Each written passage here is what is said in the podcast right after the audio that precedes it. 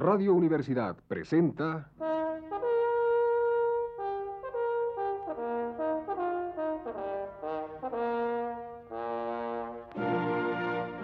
Testimonios.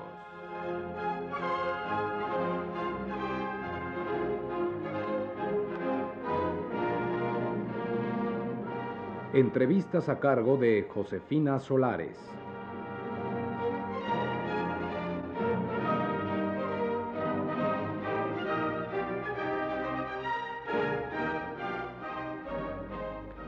Esta noche está con nosotros el licenciado Raúl Béjar Navarro, quien nos hablará de algunos temas de la formación del sociólogo en México y su relación con otras ciencias del comportamiento.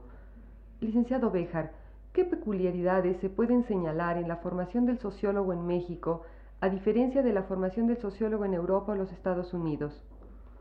Mire usted, si se hiciera una cronología de la forma en que se ha venido desarrollando la enseñanza de la sociología en nuestro país, se podría observar que se han marcado ciertas influencias en sus planes de estudio tanto de Europa como de los Estados Unidos.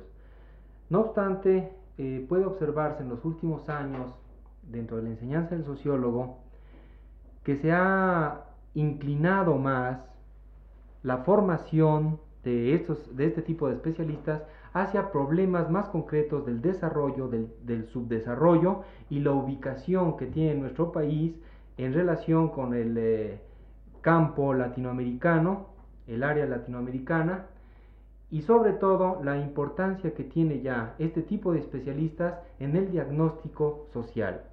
En este sentido, entonces, los planes de estudios se han eh, ido dirigiendo más hacia la formación, a la capacitación del análisis macrosociológico, esto es, el análisis que toma en cuenta los contextos históricos y los, eh, los, diferentes elementos que van configurando los problemas sociales más que problemas de microsociología. Esto es, problemas que con una depurada técnica se pueden eh, investigar, pero que no tienen mayor relevancia para países que tienen problemas sociales tan serios como México. Licenciado, ¿y cuál sería el equilibrio que debe de existir entre las diferentes especialidades de las ciencias del comportamiento? Eh, bueno, eh, en sí el enfoque sociológico pretende ser una perspectiva tal que ubique al investigador en un punto en que pueda entender cómo se está formando, cómo se está dando un problema social, tomando en consideración los diferentes eh, aspectos que son campo de otras disciplinas sociales. En ese sentido, entonces, hablaría de las ciencias sociales y la sociología y cómo el sociólogo tomaría en cuenta los resultados de otras ciencias sociales para su propio enfoque. En otras palabras, eh, un análisis sociológico de un problema sería el punto de vista económico, el punto de vista político, el antropológico, el punto de vista filosófico, histórico, etc. Y la interrelación que hay entre estos elementos para dar un enfoque y una explicación nuevas. Eh, ¿Cuáles serían los nexos entre la sociología y la psicología desde el punto de vista de su experiencia personal? Mire usted, uno de los eh, problemas que a mí me interesó fueron las diferentes eh, opiniones que se han vertido sobre lo que es el mexicano. Y me llamó mucho la atención que personas con una formación científica, como son, por ejemplo, los psicoanalistas, vertieran una serie de opiniones que desde mi punto de vista estaban bastante distorsionadas. Yo considero en este sentido que la aportación del psicoanalista debe tomarse exclusivamente dentro de los límites de su campo y no extrapolarla, tal como lo han hecho algunos de ellos, a una interpretación global de problemas sociales. Eh, ¿Se podría hacer una sociología despolitizada o libre de valores?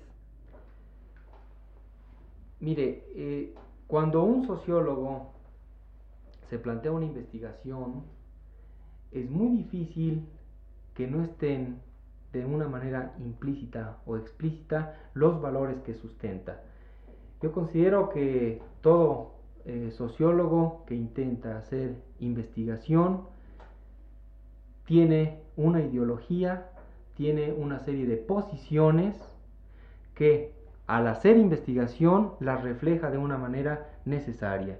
Yo considero que es más útil para un sociólogo, para, para cualquier especialista en ciencias del comportamiento, manifestar al inicio de su investigación cuáles son sus valores, cuál es su posición ideológica, que intentar, como lo hacen algunos, decir que ellos van a hacer investigación objetiva, científica, desprovista de cualquier valor.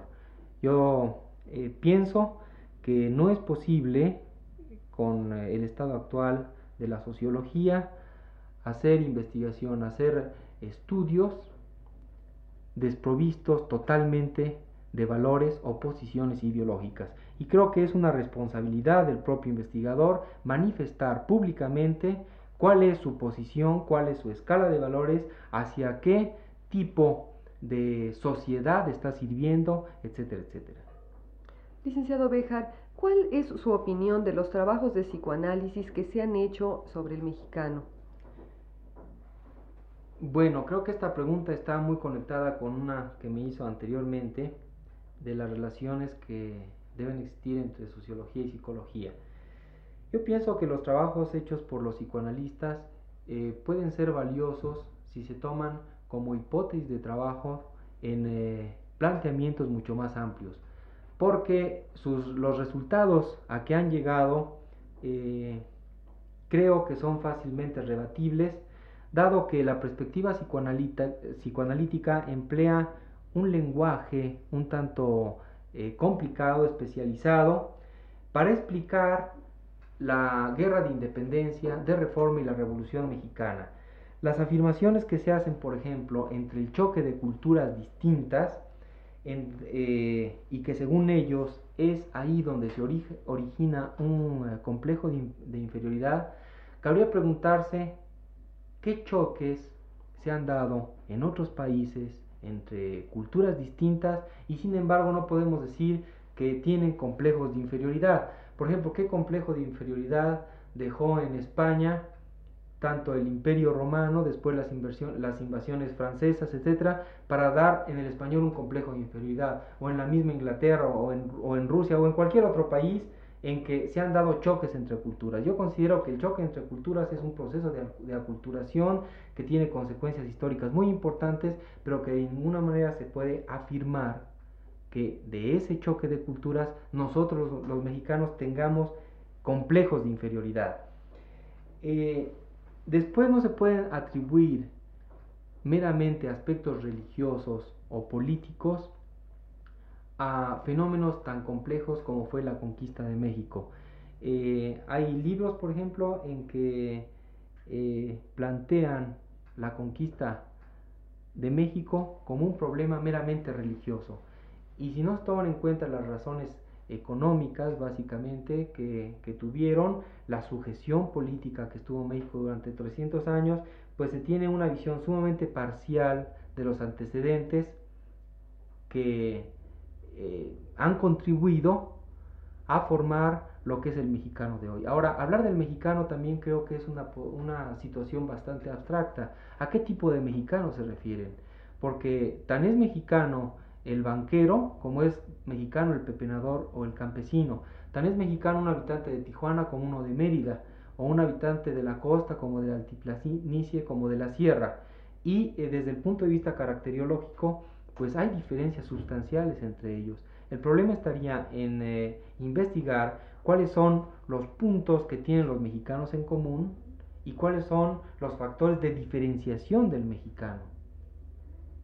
Muchas gracias, licenciado. Esta noche estuvo con nosotros el licenciado Raúl Bejar Navarro, quien nos habló de algunos temas de la formación del sociólogo en México y su, su relación con otras ciencias del comportamiento. Radio Universidad presentó...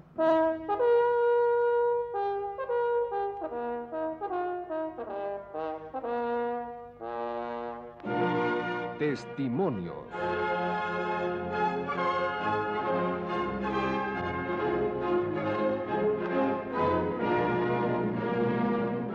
Entrevistas a cargo de Josefina Solares.